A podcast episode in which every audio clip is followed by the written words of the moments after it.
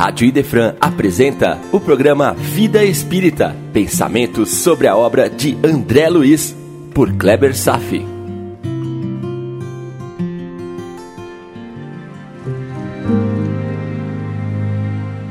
Nosso Lar, capítulo 21, continuando a palestra, parte 2. Iniciamos no outro encontro o palpitante tema Vamos nos lembrar de nossas vidas passadas logo após a desencarnação? Sobre o livre acesso a todas as reminiscências. Há muitas dúvidas sobre a questão. Uma grande parte das pessoas ainda acredita que, num passe de mágica, projetará na consciência o desfile de todas as experiências acumuladas nas incontáveis vidas passadas que experimentamos. É muito parecido com aquela crença comum de que, ao passar para o outro lado da vida, o espírito readquire o conhecimento total sobre todas as coisas e são capazes de responder a quaisquer perguntas, afinal, são espíritos.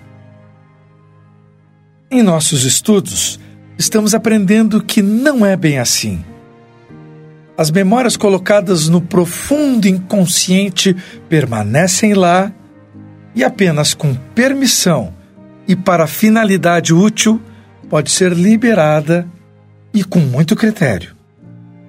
Mas existe sim uma relação entre o padrão moral do espírito e a facilidade de acesso a essas vivências pretéritas. Mas vamos ver hoje outros aspectos do tema, seguindo com Kardec no Livro dos Espíritos. Questão 307. De que forma a vida passada se desenrola na memória do espírito? Por esforço de sua imaginação ou mediante um quadro que se forma diante dos olhos? Resposta: De ambas as formas. Todos os atos pelos quais tem interesse são para ele como se estivessem presentes os outros ficam mais ou menos colocados nas profundezas de sua memória ou completamente esquecidos. Quanto mais espiritualizado, menos importância atribui às coisas materiais. Muitas vezes, face à evocação de espírito que acaba de deixar a terra e que não se lembra dos nomes das pessoas que amava, nem de detalhes que são importantes ao seu entendimento mas que pouco interessam ao espírito, caindo, portanto, no esquecimento. Entretanto, ele se lembra muito bem dos fatos principais que permeiam a sua própria melhoria. Pois é, lembrar-se do passado é uma arte que pode se desenvolver de acordo com as necessidades da alma. O espírito grava tudo, todos os fatos que ocorrem conosco em todas as reencarnações por processos tais que o homem, cuja percepção ainda não foi suficientemente desenvolvida, não consegue compreender. Os teosofistas designam essa propriedade de gravar memórias com o nome de registros acásicos.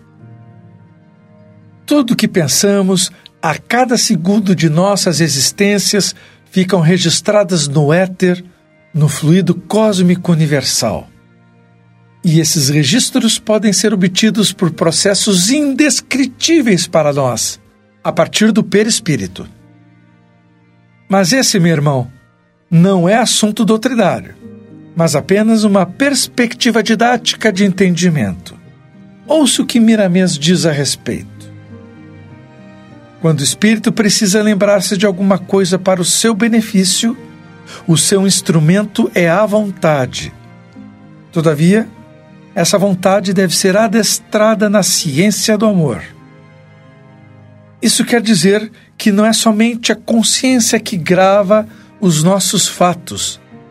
Eles ficam escritos igualmente no exterior, pela sensibilidade do éter cósmico, obediente aos nossos pensamentos. Os tais registros acásicos que eu mencionei há pouco. São imagens que dizem tudo o que fazemos. E ao emergirem para o consciente, despertam em nós poderes, a nos fazer relembrar de tudo que realizamos, com todos os seus detalhes. A regressão de memória nos mostra esta capacidade, fato comum no exercício de certas mediunidades, como, por exemplo, a psicografia. O passado é um grande banco de dados de memórias daquilo que pensamos e fizemos. Nada fica escondido. Tudo está, de certa forma, escrito dentro de nós. Não há a possibilidade de ocultar os nossos erros ante a nossa vida. Não há como enganar a nós mesmos. Um espírito evoluído, que já se libertou das paixões humanas, pode ir ao passado quando desejar extraindo dele experiências que lhe servem para maiores esclarecimentos. Por isso, alguns pensam que desde quando o espírito se encontra desencarnado, ele se lembra de tudo, de todas as vidas passadas. Isso é um engano, meu irmão. O processo de lembranças é de acordo com as necessidades da alma, sempre a finalidade útil. Há uma lógica na perfeição quando os fatos caem no esquecimento. Isso acontece porque a sua lembrança pode fazer mal. A sabedoria divina nos esclarece na exata medida de nossas reais necessidades. Se forçarmos a lembrança pelos processos de regressão da consciência, poderemos eliciar lembranças extremamente prejudiciais. Alerta! Poderemos nos encontrar face a face com um buraco negro que suga a nossa vida. Muito cuidado! E acabamos por libertar um verdadeiro monstro que deveria ser mantido ainda a certa distância. E como consertar isso depois? Quando vier a ideia de vasculhar o passado, ainda mais por mera curiosidade, lembre-se sempre desta possibilidade infeliz meu irmão, só reforçando aqui, os espíritos lembram com detalhes aquilo que eles julgam importante para o seu crescimento. Esse processo é controlado. Então, as memórias são nítidas como lembranças recentes, enquanto o que não lhes interessa emerge na lembrança como flutuações da imaginação. Vamos a Kardec. Questão 308. O espírito lembra-se de todas as existências que precederam a última? Resposta: Todo o seu passado projeta-se diante dele como as etapas de uma trajetória percorrida por um viajante. Mas, como já dissemos, não se lembra de modo absoluto de todos os seus atos recordando-os na razão da influência que tiveram sobre o seu estado presente. Quanto às primeiras existências, as que podemos considerar como a infância do espírito, perdem-se no vazio e desaparecem na noite do esquecimento. Iniciamos nossa jornada individual há mais ou menos 300 mil anos. Os espíritos estão nos dizendo que as memórias desses primeiros tempos são inacessíveis. Em certa oportunidade, eu ouvi a conferência de um psicólogo que fazia regressão de memória em seus pacientes. E, dentre alguns casos, ele descreveu que alguns pacientes regrediam até o momento que eram apenas uma pedra. Agora, quem está certo? Os espíritos superiores que nos dizem que a partir de um momento da nossa história passada, nossas memórias são perdidas na noite do esquecimento, portanto, inacessíveis, ou poderemos nos lembrar quando fomos uma pedra? Está entendendo a gravidade do problema? Esse profissional está mexendo com o que não deveria, por lhe faltar conhecimento profundo e expondo a risco seus pacientes. Vamos em frente. Ao deixar a veste da carne, o espírito se recorda de alguns fatos do passado, ou por vezes de outras reencarnações. Porém, não são todos os espíritos que podem recordar. Como já foi dito, isso acontece somente quando há utilidade para seu esclarecimento espiritual. O que é um pouco diferente quando se trata de um espírito evoluído, que, por sua vontade, quando necessário, vai ao passado e recorda das vidas que lhe traz os eventos e exemplos que o ajudarão a buscar as soluções para o que deve ser feito no porvir. Vamos à última questão de hoje. Questão 312. Os espíritos conservam a lembrança dos sofrimentos que suportaram durante a sua última existência corporal? Resposta: Isso ocorre frequentemente e essa lembrança concorre para que melhor avaliem a felicidade que podem desfrutar como espírito. Veja só. O espírito conserva lembranças do estado corporal em que se encontrava na sua última existência. Desperta e, mergulhado num certo grau de estupor, ainda pensa como estando encarnado. Ainda procura por sua família, por seu trabalho, seus amigos. Tudo por permanecerem vivos, retidos na sua consciência os fatos derradeiros da encarnação na Terra. Porém, preste bem atenção agora. No caso de espírito elevado, em curto espaço de tempo se livra das lembranças, para inteirar-se das belezas imortais da vida. Ele faz rapidamente a troca de sua roupagem moral, redirecionando a sua atenção. E atenção ao termo frequentemente da resposta dos espíritos, que eu vou repetir aqui. Os espíritos conservam a lembrança dos sofrimentos que suportaram durante a sua última existência corporal? Isso ocorre frequentemente. E essa lembrança concorre para que melhor avaliem a felicidade que podem desfrutar como espírito muitos homens retornam ao mundo espírita numa condição de certo grau de sonambulismo, onde a memória de sua vida se fixa num trauma moral. Isso é uma patologia espiritual. A fixação em um ponto específico de sua vida humana causa a realimentação constante daquele evento, no que se transforma num tipo de prisão emocional uma auto-obsessão. Como diz o americano Richard Bandler, o criador da neurolinguística, torna-se refém emocional. Essa perturbação vai minando pouco a pouco todas as outras referências de sua vida anterior.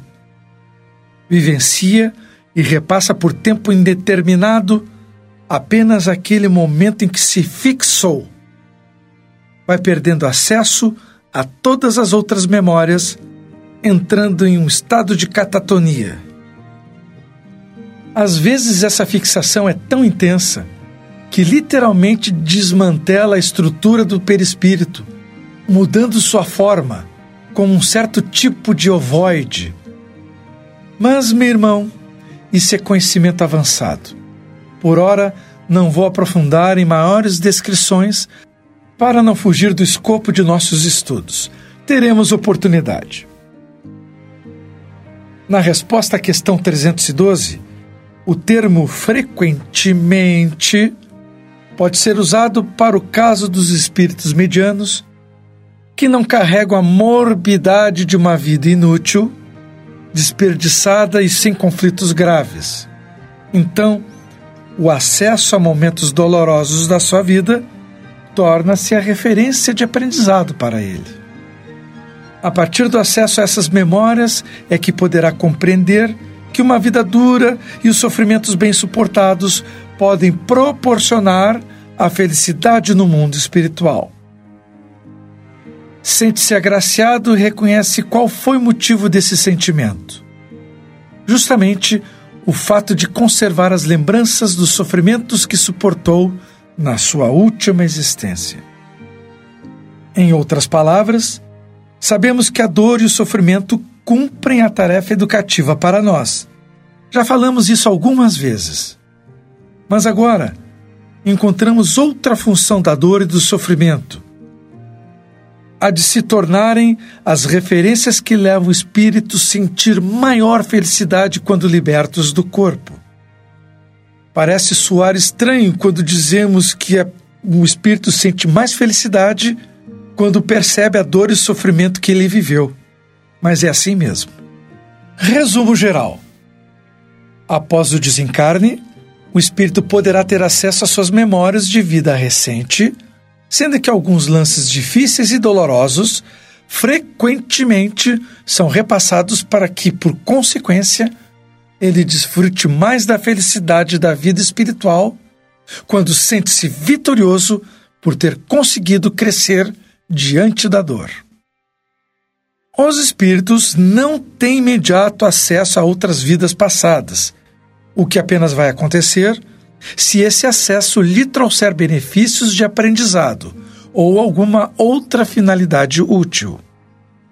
No entanto, espíritos de natureza elevada conseguem ter acesso às suas memórias de vida passada apenas dependendo de sua vontade para isso. As imagens dos eventos passados podem sobrevir como memórias ou como imagens que se desdobram num quadro diante de si. Essas memórias ficam recalcadas na profundidade de sua mente, mas apresentam registro no seu perispírito. Há um limite até quando se pode ter acesso às memórias a partir da qual nenhum espírito tem acesso, e essa memória se perde dentro da noite dos tempos. Não nos lembramos do tempo que éramos trogloditas homens das cavernas. Não apenas espíritos podem ter acesso a memórias de vidas passadas. Os encarnados também podem ter acesso pelas técnicas de magnetização ou de hipnose, com a ressalva da extrema cautela para se buscar essas informações submersas na mente, porque o descuido poderá despertar lembranças terríveis que o encarnado talvez não tenha estrutura para suportar em vida. Mas também há uma outra forma. Existem milhares de casos descritos na literatura estudado por pesquisadores de encarnados que têm lembranças espontâneas de suas vidas pregressas, lembrança dos lugares que morou, das outras famílias que tiveram, o que fizeram com uma extrema nitidez e tudo isto comprovado. Agora e por fim, dando mais um passo no capítulo de hoje, mais uma vez surge o nosso velho e conhecido umbral. Leiam comigo o que Dona Laura disse sobre Teresa, a mãe de Heloísa. A passagem dela pelo umbral será somente de algumas horas, em vista de seus profundos sacrifícios desde a infância. Ora, veja só, apesar de uma vida de sacrifícios, passará assim mesmo pelo umbral. É claro que não sabemos dos erros passados que ela cometeu. Todos possuímos nossas histórias tenebrosas. E só para lembrar, umbral não é uma região criada por Deus para castigo dos espíritos. É uma região vibratória onde se congregam ali espíritos de natureza semelhante em seus padrões vibratórios e que, através dos milhares de anos, acabaram construindo tal região a partir das suas próprias fontes mentais. Eu não gostaria de passar nem algumas horas nessa região, mas Será que estou fazendo por evitar um estágio por lá? Não sei, não. Por hoje era isso. Desejo paz a todos e até breve.